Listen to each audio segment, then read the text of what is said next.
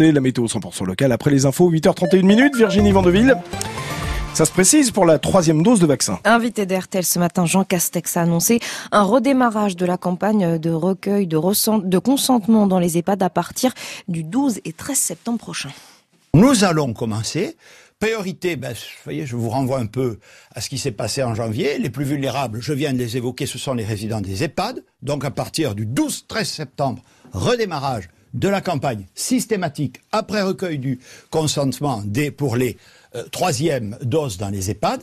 Et pour tous les plus de 65 ans ou euh, présentant des comorbidités, ils pourront, dès le début du mois de septembre, reprendre rendez-vous, reprendre rendez-vous pour avoir leur troisième dose. Simplement, la HAS rappelle, je le dis aux personnes concernées, qu'il faut qu'il y ait un délai d'environ six mois entre la deuxième et la troisième dose. Le Premier ministre a également annoncé que pour les soignants non vaccinés, les sanctions débuteront bien à partir du 15 septembre.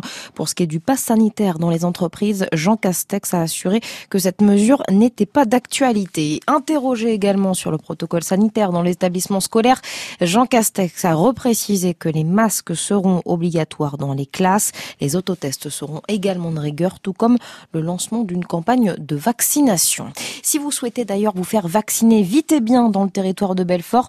Vous pourrez le faire euh, ce midi et jusqu'à 19h sans rendez-vous à l'hypermarché Auchan de Bessancourt. Le gouvernement français s'octroie un délai de quelques jours pour les évacuations d'Afghans de Kaboul. Alors on ne connaît pas le jour exact de l'arrêt, mais cela devra se faire avant le départ des troupes américaines prévu le 31 août prochain.